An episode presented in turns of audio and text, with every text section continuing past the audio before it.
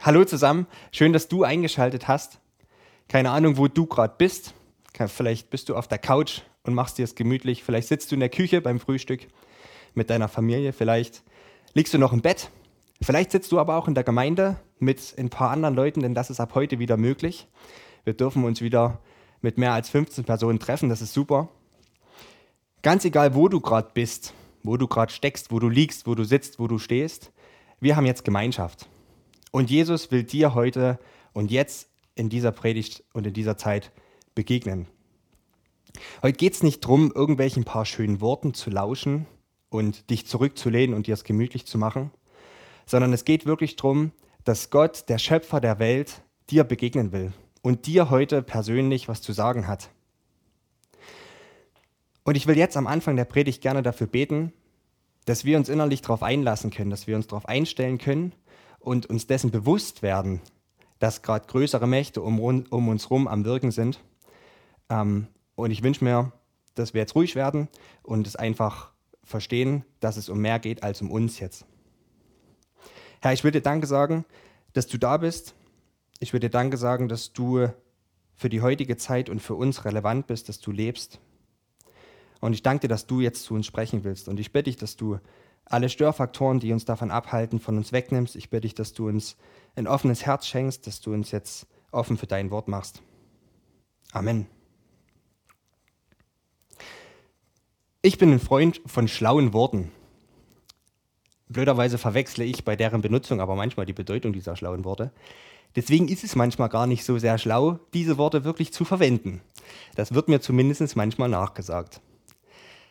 Aus dem Grund, weil ich manchmal die Bedeutung verwechsle, ist aber eine Suchmaschine mein bester Freund, die mir mit einem Tastendruck alle Definitionen der Welt einfach so ausspuckt. Das ist cool, dass es das heute gibt.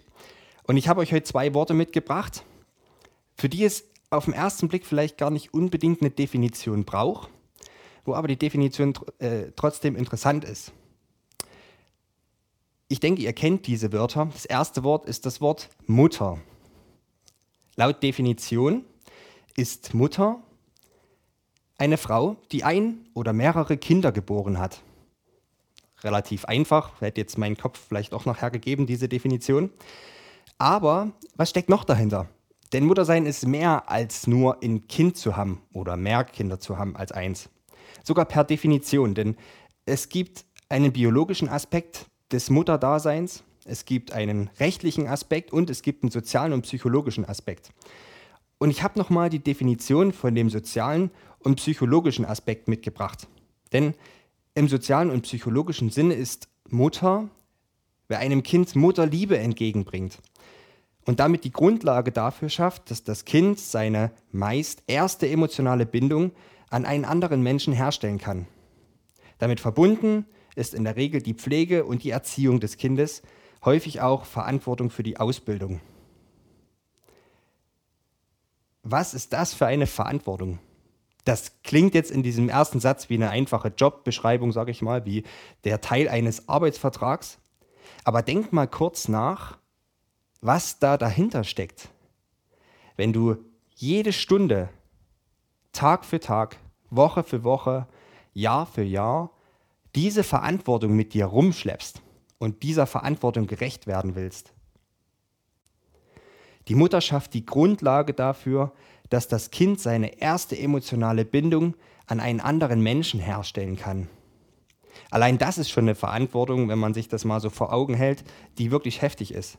Und da habe ich ja noch keinen Ton über die Pflege eines Kindes verloren. Und wir alle wissen, dass das Leben irgendwie doch immer andere Überraschungen parat hält als irgendeine Jobbeschreibung aller Wikipedia. Kommen wir zum zweiten Wort, was ich euch mitgebracht habe. Das zweite Wort ist das Wort Krise.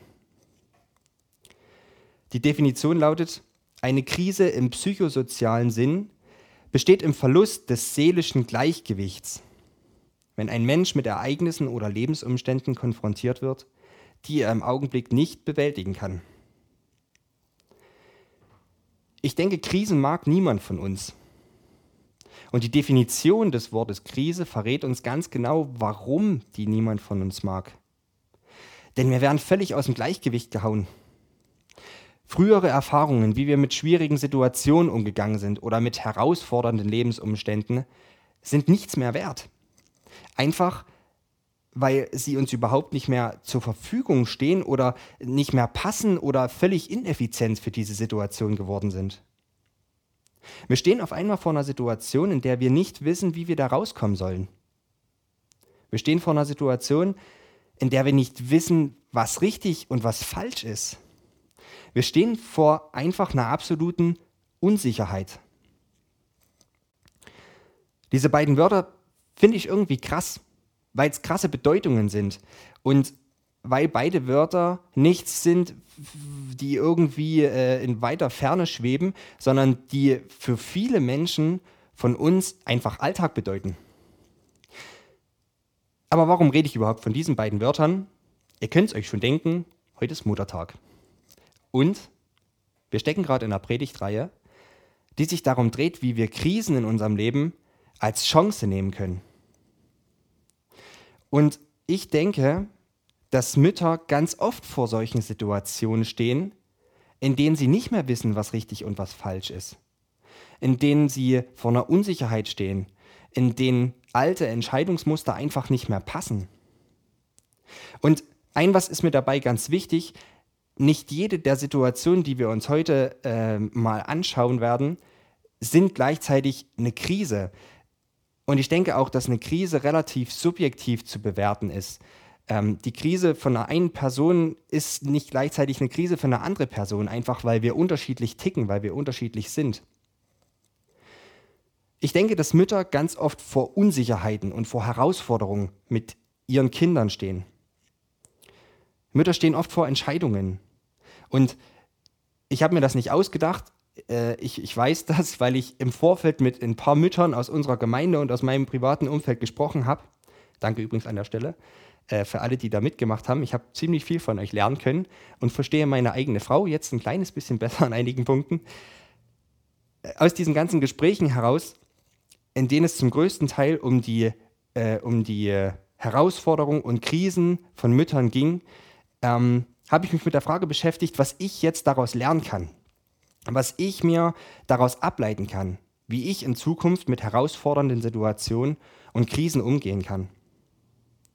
Und die Mütter, mit denen ich gesprochen habe, sind mir echt zu einer Inspiration geworden, wie ich in Zukunft verschiedene Sachen anpacken kann. Und darum geht es heute, um diese Inspiration. Die, die mich kennen, die wissen, dass ich persönlich jetzt keine Mutter bin. Ähm, und für alle, die mich nicht kennen, ich bin keine Mutter. Deshalb kann es sein, dass ich heute das ein oder andere Fettnäpfchen mitnehme, was du um dich herum aufgestellt hast. Meine Absicht ist es aber nicht, deine Wohnung mit Fett dreckig zu machen aus den Näpfchen, die irgendwo um dich rumstehen, sondern ich wünsche mir, dass du genauso ermutigt und inspiriert wirst, egal ob du Mutter, Vater, Tochter, Kind oder Enkel bist, ähm, ich wünsche mir, dass du motiviert wirst, ungewisse Situationen in deinem Leben als Chance annehmen zu können. Und vielleicht, wenn du gerade in einer Krise und in einer schwierigen Situation steckst, deinen Blick ein Stück weit ändern zu können. Auf in das Thema. Wenn ich persönlich vor oder in herausfordernden Situationen stecke, in einer Krise stecke, dann frage ich mich, wer hilft mir jetzt? Wer gibt mir die Antworten auf die Fragen, die ich nicht beantworten kann? Oder anders ausgedrückt, woher wird meine Hilfe kommen? Und die Bibel gibt darauf eine simple und äh, gleichzeitig so riesengroße, kraftvolle Antwort. Meine Hilfe kommt vom Herrn, der Himmel und Erde gemacht hat. Alles klar, eigentlich könnte man einen Haken dran machen. Theorie sitzt. Praktisch muss ich aber ehrlich zugeben, dass mir das ganz oft in meinem Leben echt schwer fällt.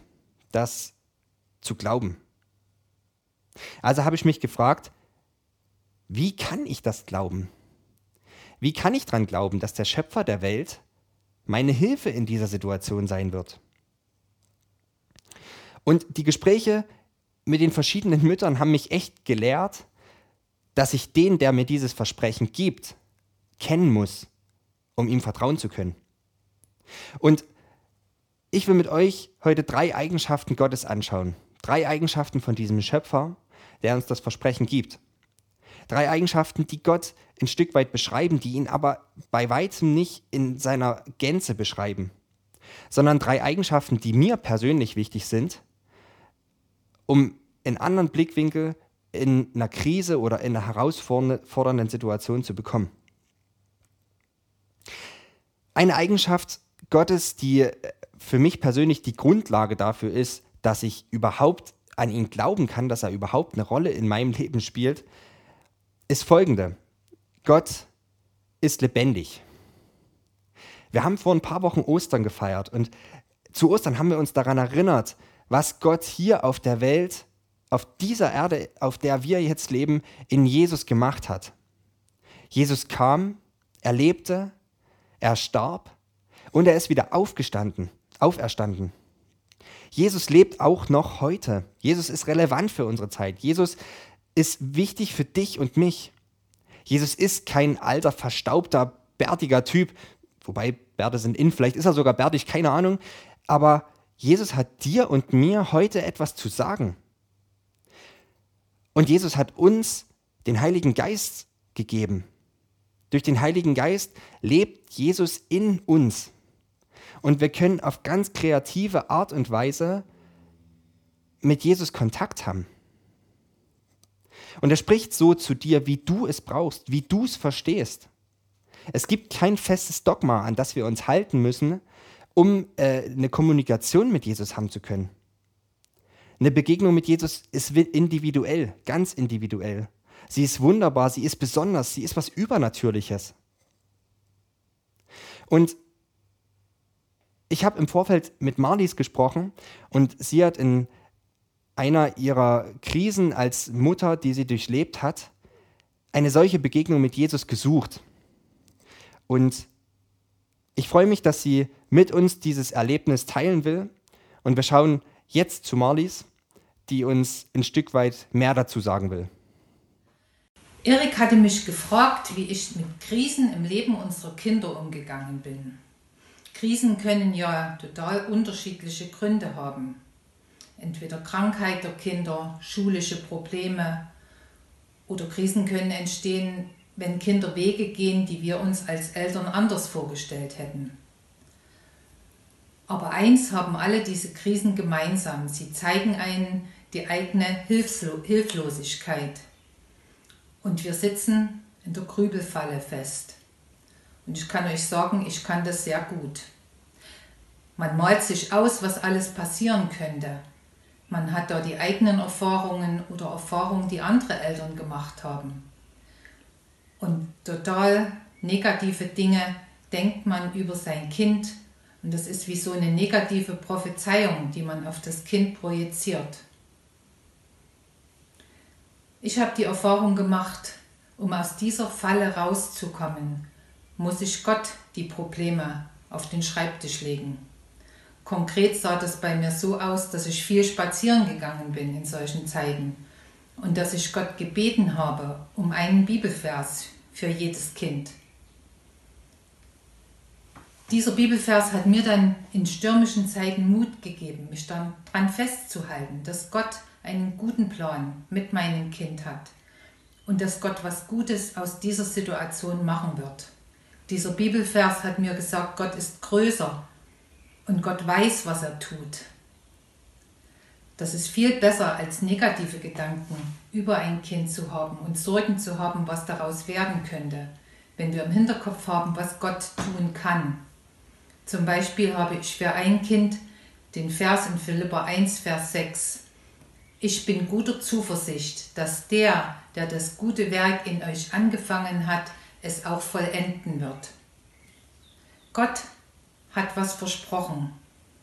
Und ich bin zu Gott gegangen und habe gesagt, Gott, du hast versprochen, du wirst das gute Werk vollenden. Und ich habe oft erlebt, dass Gott es getan hat. Und das hat mich gestärkt und Gottes Güte greifbar gemacht. Jesus lebt. Gott lebt. Wie krass das ist. Für Marlies ist ein eigentlich uralter Vers auf einmal so kraftvoll geworden und hat ihr in ihre Zeit, in ihre besondere Situation gesprochen, immer wieder neu. Und das konnte er nur, weil Leben dahinter steckt, weil diese Worte, die wir lesen, nicht tot sind, weil der Heilige Geist voll Leben ist. Und er diese Worte für uns zum Leben erweckt. Und wir können wissen, dass, dass Gott unsere Situation, unsere Krise sieht. Du kannst es wissen, für dich. Jesus ist nicht irgendjemand aus einer Geschichte von damals. Er ist relevant und er lebt. Und für mich ist das so enorm wichtig, um überhaupt an diesen Gott glauben zu können, weil ich mich gefragt habe, wie sollte mir denn ein Gott beistehen, ganz persönlich beistehen, der vor über 2000 Jahren mal kurz hier auf der Erde war und dann nie wieder was mit uns Menschen zu tun haben wollte?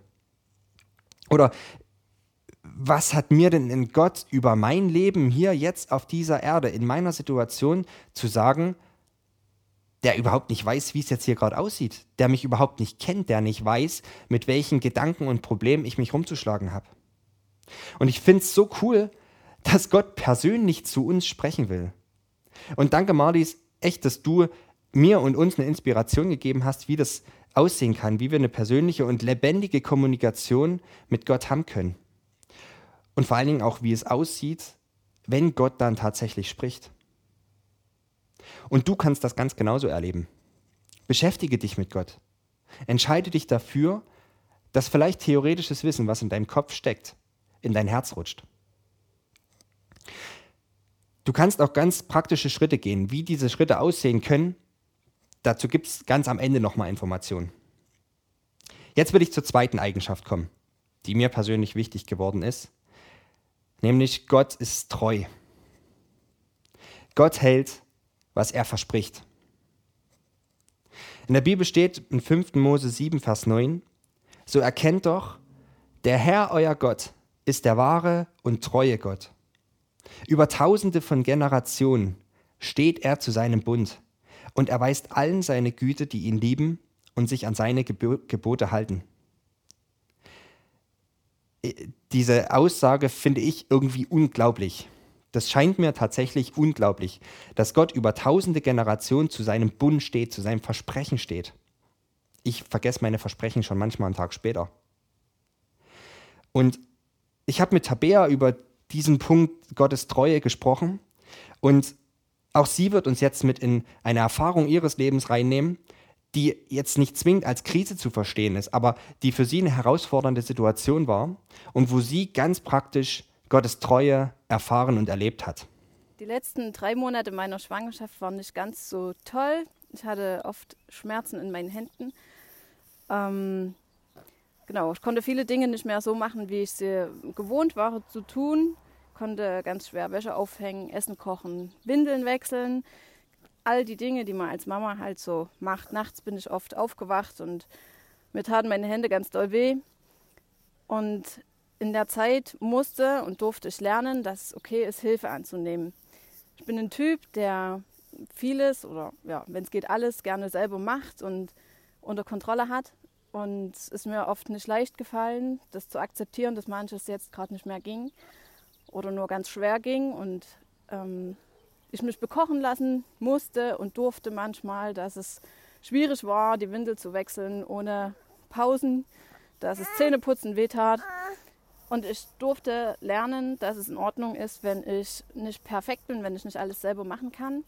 Dass es äh, nicht ein Zeichen dafür ist, dass ich weniger wert bin, weil ich nicht alles selber hinbekomme, so wie ich mir das wünsche, sondern dass das einfach in Ordnung ist. Und Gott hat mir ganz viele Menschen geschenkt, die mir gerne geholfen haben, die mir nicht das Gefühl gegeben haben, dass ich deshalb schwach bin. Ähm, und ich mir ist ein Vers in der Zeit ganz wichtig geworden aus Psalm 46, da steht, sei still und erkenne, dass ich Gott bin. Und ich durfte das erleben, dass ich still sein darf und dass ich nicht kämpfen muss, sondern dass Gott sich kümmert und dass Gott treu ist und dass Gott jeden Tag da ist bei mir in der Situation, wie mir es gerade geht, genauso wie er das in der Bibel versprochen hat.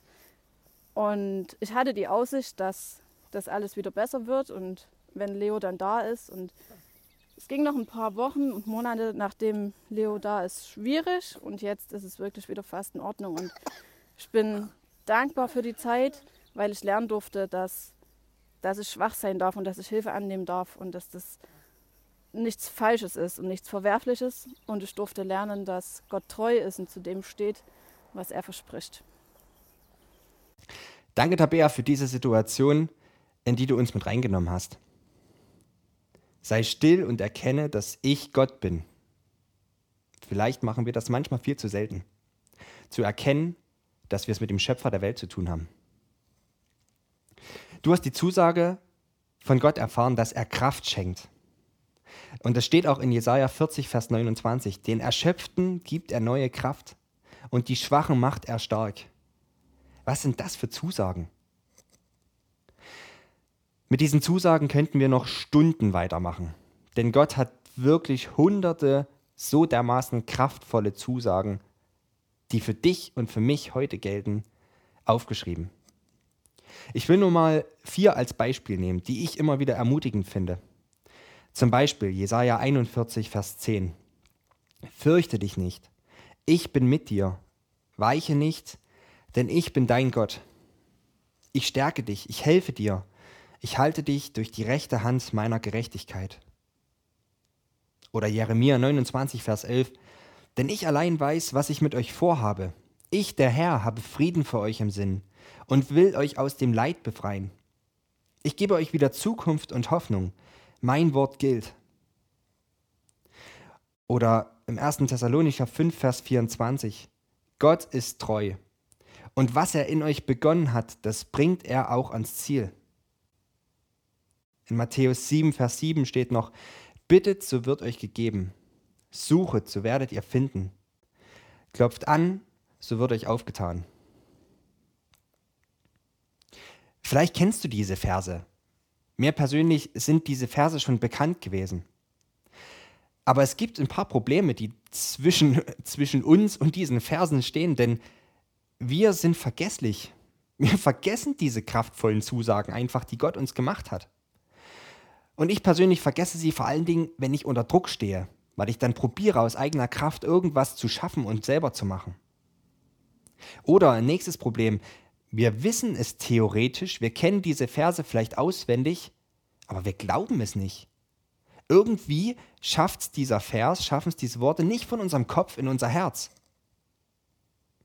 Noch ein Problem, der Teufel.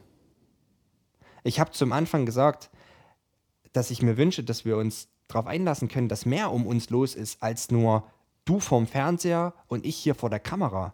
Es sind Mächte um uns herum aktiv, die, die uns davon abhalten wollen, mit Jesus in Beziehung zu kommen. Und der Teufel ist gar nicht so einfallsreich, aber er kennt uns Menschen. Und er kennt einen Satz, mit dem er damals Adam und Eva auch schon rumgekriegt hat. Hat Gott wirklich gesagt? Hat Gott wirklich gesagt, dass er dir gibt, wenn du bittest? Das kann doch gar nicht sein. Hat Gott wirklich gesagt, dass er dir hilft, wenn du jetzt in diesem Mist stehst, den du dir ja selber eingebrockt hast? Warum sollte er dir da raushelfen? Du musst doch schon selber rauskommen. Sind es nicht irgendwie Worte, die du vielleicht kennst? Ich kenne sie. Der Teufel stellt die Fragen vielleicht manchmal auch gar nicht so offensichtlich wie jetzt. Er stellt sie listig und geschickt sodass wir es überhaupt nicht als was Böses wahrnehmen. Sodass wir es eher kraftvoll und positiv empfinden, weil wir ja mit unserer eigenen Kraft Gott keinen Aufwand machen wollen oder so. Und auch das hat Gott uns schon gesagt. Die Schlange war listiger als alle anderen Tiere. Der Teufel kommt hintenrum. Für mich ergibt sich daraus, dass wir die Zusagen, die Gott uns gegeben hat, kennen und verstehen müssen, wir müssen sie in unser Herz lassen. Denn Gott ist treu, an ihm hält's nicht, äh, hängt's nicht. Gott hält seine Versprechen, das wollte ich sagen. Und seine Versprechen gelten für uns heute, für dich und für mich.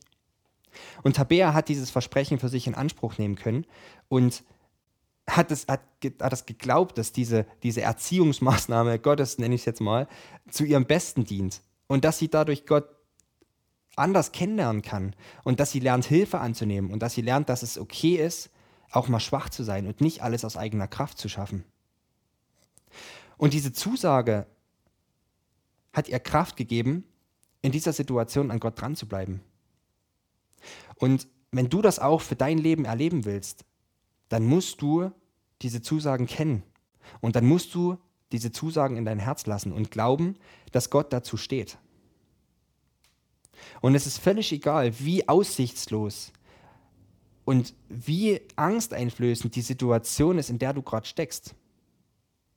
Und es ist auch okay, wenn du gerade in einer Situation steckst, die du nicht als Krise äh, bezeichnen würdest, sondern vielleicht einfach nur ein bisschen als stressig oder so. Auch dann gelten diese Zusagen für dich. Auch da gibt es nachher noch einen konkreten Schritt, den du gehen kannst, damit du das erleben kannst. Jetzt würde ich zum dritten Punkt kommen, zur dritten Eigenschaft. Gott ist Liebe. Bei dieser Eigenschaft könnte ich eigentlich ganz kurz und knapp auf den zweiten Punkt, auf Gottes Treue verweisen, dass das stimmt, was er sagt. Denn in der Bibel steht folgendes im 1. Johannesbrief 4, Vers 16. Gott ist Liebe. Wieder Theorie, Haken dran, sitzt.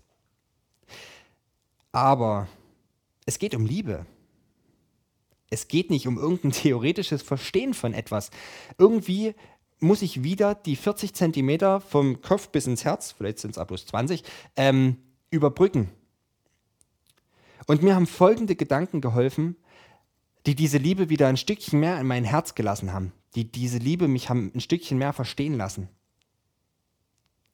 Denn wir reden ja sehr oft darüber, dass Gott unser Vater ist. Wir reden über seine Vaterliebe zu uns. Und das ist auch völlig richtig. Ich denke, dass da aber noch ein Schritt mehr ist, den ich manchmal persönlich außer Acht gelassen habe. Gott hat uns Menschen, also Mann und Frau, als sein Ebenbild geschaffen. Es steht im 1. Mose 1, Vers 27, so schuf Gott den Menschen als Gottes Ebenbild. Er schuf sie als Mann und Frau.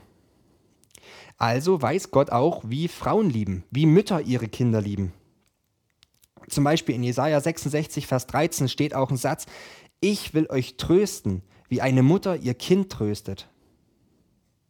Gott hat demzufolge nicht nur die Liebe eines Vaters zu uns in seinem Herzen, sondern auch die Liebe einer Mutter zu uns. Und ich will euch gerne mal in eine kurze Situation bei uns zu Hause reinnehmen, ähm, die mir persönlich da wieder ein Stück weit die Augen geöffnet hat. Wir sind seit nicht allzu langer Zeit Eltern, seit knapp anderthalb Jahren. Gestern wurde ich belehrt, ich soll das doch genauer sagen. Also es sind 15 Monate, die unser Sohn alt ist. Oder 16. Ähm, vor kurzem, egal wie alt er ist, vor kurzem gab es auf jeden Fall eine Situation beim Abendbrot, ähm, bei dem mich meine Frau als Mutter ein Stück weit mehr begeistert hat. Keine Sorge, sie ist nicht immer so perfekt, aber schon ziemlich oft, finde ich zumindest. Aber ich könnte mir aus dieser Situation echt viel mitnehmen und wurde irgendwie neu äh, wachgerüttelt von ihr. Also kommen wir mal zu der Situation. Wir saßen zu dritt am Abendbrottisch. Ich persönlich will immer gern in Ruhe essen. Mein Ziel ist ganz klar definiert: schnellstmögliche Nahrungsaufnahme ohne Störfaktoren. Meine Frau Luisa bereitet das köstlichste Mahl für unseren kleinen Prinzen vor mit den ausgewähltesten Produkten, damit unser kleiner nur das Beste bekommt. Luisa schneidet alles noch in mundgerechte Häppchen und legt es auf seinen kleinen eigenen Tisch vor seinem Stühlchen. Dem kleinen Prinz dauert das alles schon viel zu lang und er dreht fast durch, wirft seine Trinkflasche vom Tisch, die Gabel landet ganz knapp neben meinem Kopf hinter mir in der Wand. Bisschen Übertreibung ist dabei. Dann endlich beginnt Luisa mit der Fütterung, weil der Kleine schon so ausgehungert ist, dass er keinen Handgriff selber machen kann. Plötzlich gibt es Unruhe am Tisch. Theo will auf einmal doch äh, selbst Hand anlegen und so bekommt er die Gabel zurück, die er dann auf einmal als Ruder für sein Stühlchenboot benutzen will und damit alle kleinen Häppchen auf dem Boden unserer Küche verteilt. Ich franz irgendwann aus, da ich mein Ziel des Abendessens schon ganz lange außer Reichweite sehe und sage zu dem kleinen Herrn Paulo recht deutlich, dass das so nicht geht. Und er guckt nur bockig an die Wand, an der immer noch seine köstlichen Häppchen verteilt sind. Und dann schaut mich Luisa an und sagt mir ganz ruhig, Erik, ich will meinen Sohn so lieben, wie Gott mich liebt. Ich glaube, dass ich Gottes Eigenschaften meinem Sohn spiegeln muss. Und Gott gibt mir immer wieder neue Chancen. Also will ich das bei Theo auch probieren. Und diese Aussage hat mich irgendwie echt getroffen. Das fand ich krass. Und ich habe im Vorfeld, wie vorhin schon gesagt, mit einigen Müttern gesprochen und habe sie noch ein paar Fragen gefragt, zum Beispiel, was aus ihrer Sicht ähm, alles für ihre Kinder aufgegeben werden musste. Und diese Aussagen haben mich echt gerührt und wachgerüttelt, genauso wie das, was mir Luisa am Armbrotstisch erzählt hat. Denn ich glaube und ich weiß es zumindest aus unserer Familie, dass die Mütter so dermaßen viel Schlaf, Nerven, Kraft, Selbstbestimmtheit und noch vieles, vieles mehr für ihre Kinder aufgeben. Aber keine der Mütter hat das Wort aufgeben wirklich in den Mund genommen. Sie sehen ihre Kinder als großes, als riesengroßes Geschenk. Ich habe die Mütter gebeten, mir das Mutterdasein quasi mal in einem Satz zu definieren, soweit es denn geht. Und ich habe euch hier mal ein paar Sätze mitgebracht, die ich krass finde. Zum Beispiel, Kinder sind ein beglückendes Gottesgeschenk, eingepackt als Lernmodul für mein Leben.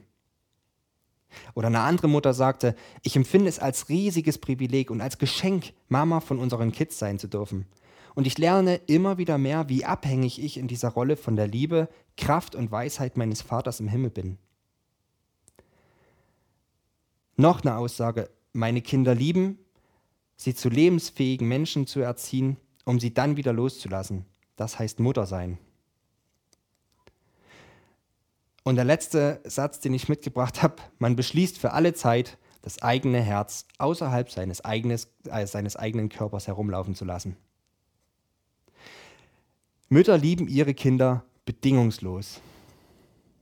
Mütter haben immer wieder neue Chancen für sie, wo auch immer diese Geduld und diese Langmut herkommt. Mütter haben nur das Allerbeste für ihre Kinder im Sinn. Natürlich ist es so, dass Mütter auch hier auf der Erde nicht immer ganz perfekt sind und dass Mütter manchmal ungeduldig sind, dass Mütter ängstlich sind. Ähm, aber unterm Strich hat für mich die Liebe von den Müttern zu ihren Kindern nochmal ganz neu verdeutlicht und greifbar gemacht, wie die Liebe von Gott zu mir persönlich ist. Denn Gott hat nur das Beste für dich und für mich im Sinn. Gott hält immer, immer neue Chancen für dich bereit. Auch wenn du gerade denkst, dass du keine neue Chance verdient hast. Gott schenkt seinen Sohn für dich. Er hat ihn töten lassen, damit du und ich eine Beziehung zu diesem Gott haben können. Das ist doch der ultimative Liebesbeweis, oder? Diese drei Eigenschaften Gottes, die wir uns jetzt angeschaut haben, sind dir vielleicht bekannt. Aber hat das Wissen, hat die Kenntnis darüber einen tatsächlichen Einfluss auf dein Leben? Ich persönlich habe ganz oft zu Gott gebetet, dass er mich, meine Familie, unsere Ehe und auch unseren, unseren kleinen Sohn vor Krisen und vor schlimmen Zeiten bewahren soll. Und ich glaube, dass ich Gott damit manchmal in so eine kleine Zwickmühle gebracht habe, denn Gott steht dann vielleicht vor einer schwierigeren Entscheidung. Auf der einen Seite will er uns davor bewahren, dass es uns schlecht geht, dass wir in einer Krise stecken. Und auf der anderen Seite sagt er zu mir, wenn du jetzt nicht durch diese Krise gehst, dann bleibst du unter deinem Niveau, was ich in dir sehe. Ich denke, dass Gott in jeder Krise eine Chance für uns sieht, um vorwärts zu kommen, um ihm ähnlicher zu werden. Und ich denke, dass eine Aussage, die ich vorhin vorgelesen habe über das Mutterdasein, ganz viel ausdrückt. Und ich denke, dass Gott so oder so ähnlich über uns denkt, denn Gott will uns zu lebensfähigen Menschen machen. Er will, dass wir reif werden und dass wir das Leben in ganzer Fülle kennenlernen es geht nicht darum, dass es uns immer gut geht. Es geht nicht um Friede, Freude, Eierkuchen hier auf der Welt. Und ich glaube, jede dieser drei Eigenschaften Gottes, die wir uns angeschaut haben, kann etwas ganz Persönliches für dich werden. Ich denke, dass wenn du gerade in einer Krise steckst, in einer schwierigen, herausfordernden Situation, können oder kann ein Blick auf diese drei Eigenschaften Gottes deine Perspektive, deinen Blick auf deine Krise verändern. Ich glaube, wenn du glaubst, dass Gott lebt, dass Gott treu ist, dass Gott Liebe ist, dann wirst du diese Situation ein Stück weit mehr als Chance annehmen können. Wenn du gerade nicht in der Krise steckst und dir es wirklich gerade gut geht, dann ist das toll. Und trotzdem gelten dir diese Zusagen ganz genauso. Und sie sind extrem wichtig für dich jetzt in deiner Situation. Denn die Frage ist nicht, ob eine Krise oder eine Herausforderung dein Leben treffen wird, sondern die Frage ist, wann sie dich treffen wird. Und damit will ich überhaupt nicht schwarz malen. Ähm, ich sehe es einfach nur ein Stück weit realistisch oder probiere es realistisch zu sehen.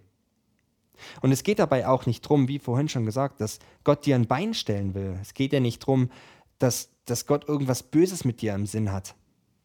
Es geht darum, dass er dich mehr zu dem Menschen machen will, den er schon längst in dir sieht. Ich habe jeden dieser drei Punkte jetzt wirklich noch relativ kurz angeschnitten und ich bin mir sicher und davon überzeugt, dass jeder dieser drei Punkte noch so viel mehr für dich bereithält. Aber jeder dieser einzelnen Punkte ist eine Entscheidung von dir. Es ist eine Entscheidung, Gottes Leben, Gottes Liebe, Gottes Treue in dein Herz zu lassen. Ich wünsche mir, dass du es zulassen kannst, dass diese Kraft des Lebens, die Kraft der Liebe, die Kraft der Treue deine Krise zu einer Chance werden lässt. Zu den einzelnen Eigenschaften wird es gleich in dem Video äh, im Anschluss an mich quasi ähm, Punkte geben, die es für dich persönlich werden lassen können. Mach jetzt kurz Pause, drück die Pause-Taste äh, von dem Video und besorg dir kurz einen Zettel und einen Stift oder hol dein Smartphone raus oder dein Laptop oder keine Ahnung, mach die Notizen-App auf und schreib dir die Fragen ab. Und ich wünsche mir echt, dass du die Punkte nimmst und mit Gott persönlich wirst. Es kann sein, dass es dich ein bisschen Zeit, Aufwand, Kraft kostet. Aber ich wünsche mir, dass, dass du dir die Chance, dass Dinge in deinem, in deinem Kopf oder von deinem Kopf in dein Herz rutschen, dass du dir diese Chance nicht entgehen lässt. Denn das ist matchentscheidend.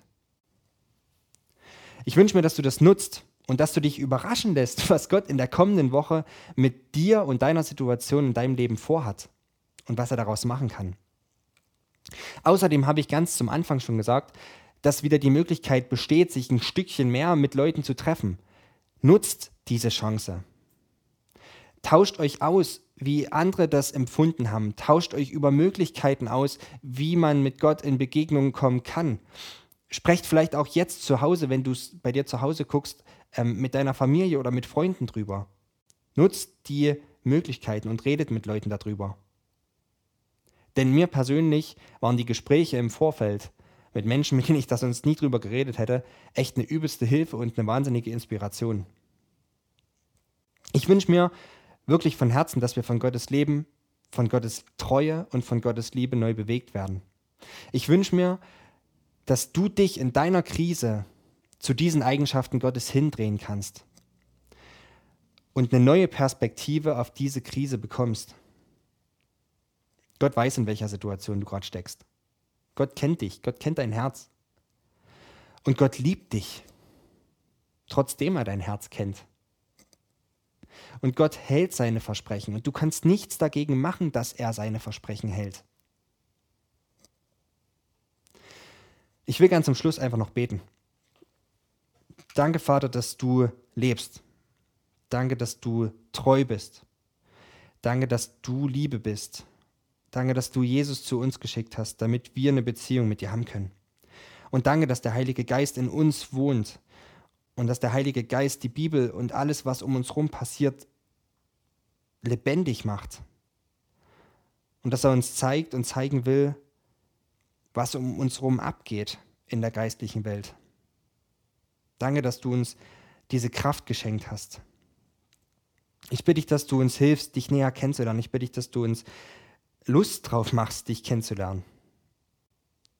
Danke, dass wir, wenn wir merken, dass der Teufel in Lebenssituationen von uns steckt, dass wir ihn in deinem Namen einfach verscheuchen können und dass er gehen muss, weil du den Kampf gewonnen hast. Ich bitte dich, dass wir uns jetzt die Zeit nehmen können, um uns mit den drei Themen einfach für uns persönlich noch mehr zu beschäftigen. Ich bitte dich, dass du in der nächsten Woche zu uns sprichst. Ich bitte dich, dass wir dich neu erleben, dass die nächste Woche für uns lebensverändernd ist. Amen. Es kann sein, dass du selbst gerade in einer Situation steckst, in der du dich nicht mit diesen Fragen beschäftigen kannst. Dass du gerade in so einem Loch steckst, was dein ganzes Leben über den Haufen wirft, in dem du nicht mal zu Gott beten kannst selber. Dann bitte ich dich, dass du dich einfach bei unserem Gebetsteam meldest.